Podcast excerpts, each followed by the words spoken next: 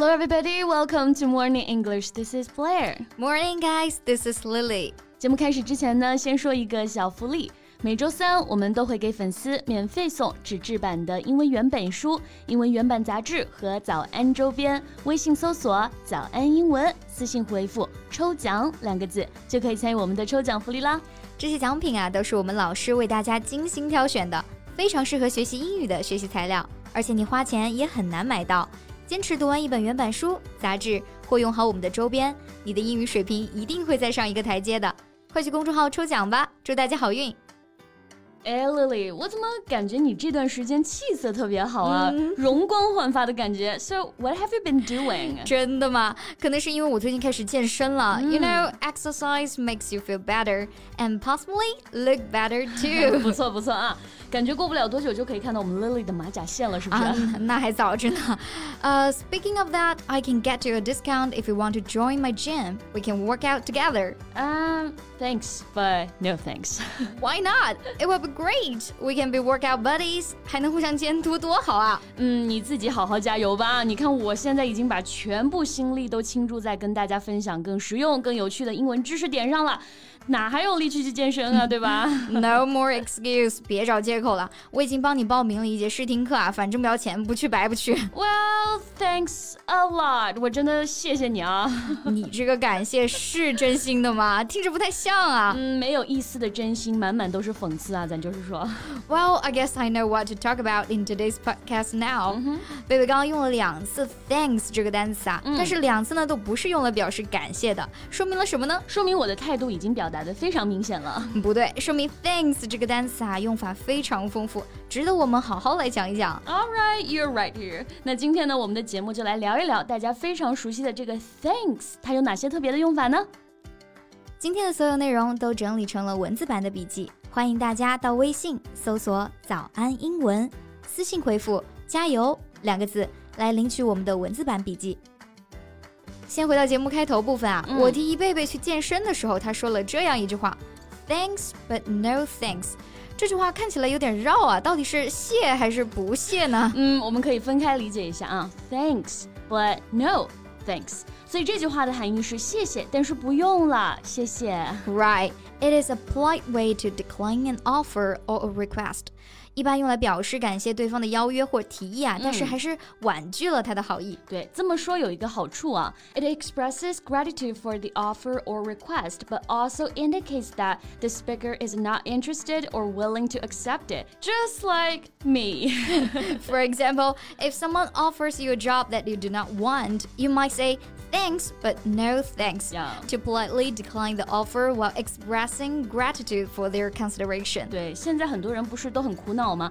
说自己啊特别不擅长拒绝别人，那这个时候啊就可以用上这个表达了。It's a way to decline an offer without being rude or dismissive.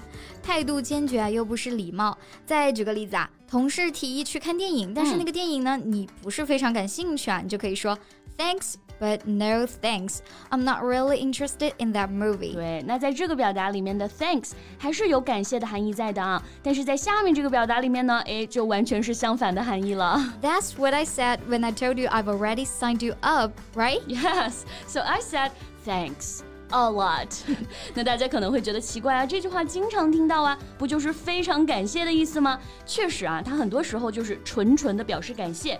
比方说，哎，感谢对方的付出，Thanks a lot for all you've done。 Yeah, it is used here to show you're very grateful to somebody for something they have done. 但是还是要注意啊，它不一定是非常感谢的意思。 Yeah, it's also used to show that you're annoyed that somebody has done something because it causes trouble or difficulty For you. 没错，它既可以用来表示非常感谢某人的帮助啊，也可以用来讽刺他人给自己帮了倒忙，就有点像我们说的“我谢谢你啊”，实际上是在讲反话。嗯，举个例子，我把 Lily 放在冰箱里的牛奶都喝光了。Lily, I'm afraid I've finished all the milk. Well, thanks a lot，我谢谢您啊。不客气啊。那除了这个表达之外呢，我还想到了另外一个啊，也是含有讽刺意味的短语。That's thanks to somebody or thanks to something. 嗯，这个短语啊，表示了一种因果关系啊。It is used to say something happened because of somebody or something. 因为某人或者某物、某事儿才会发生。呀，它对应我们中文里面的多亏。哎，大家可以自己想象一下啊，这个结果呢一般是好事儿，但是有一种情况，它就是用来表示讽刺的时候。Yeah, it can be ironic sometimes. 比方说啊，你有个大嘴巴的朋友啊，你跟他说了个秘密，结果他告诉了很多人啊，你可能就会跟他说。啊！现在所有人都知道了，多亏了你啊！Yeah, everyone knows about it now, thanks to you。满满的讽刺意味啊！嗯，那讲了这么多，thanks 不表示感谢的用法，我们回到它最常规的用法来啊，表示谢意。嗯，除了 thank you，还有哪些常用的表达呢？呃，我们中文当中啊，想要表达说极其非常感谢一个人的时候，会说万分感谢啊。那英文当中呢，还要更夸张一点，叫做 thanks a million。Thanks a million. Million 是一百万嘛，所以就是一百万分感谢啊。You can see that the phrase is often used to show a high level of appreciation, especially for something that was particularly helpful or kind. 不过它是一个不太正式的口语表达啊。It's an informal way of saying thank you and can be used in a variety of settings, such as with friends, family, or colleagues. Right. 那除了这个呢，还有一个表达是我们在电影和美剧里经常看到的，嗯，叫做 I owe you one. Yeah. O O W E 这个动词在这里呢，可以理解为亏欠。那有的同学就很疑惑啊，什么叫做 I owe you one？我欠你一个。那这个 one 在这里其实是可以理解为一次，或者更贴近一点的啊。跟我们中文当中说的那个一个人情，哎，这个意思比较相像。Right. The phrase "I owe you one" is a way of saying that someone has done a favor for you, yeah. and you intend to repay them in the future. It means that you're grateful for what they have done, and you're willing to help them out in return at some point in the future. 对，人情人情都是要还的嘛。对，想想有什么比较典型的朋友之间的帮忙啊？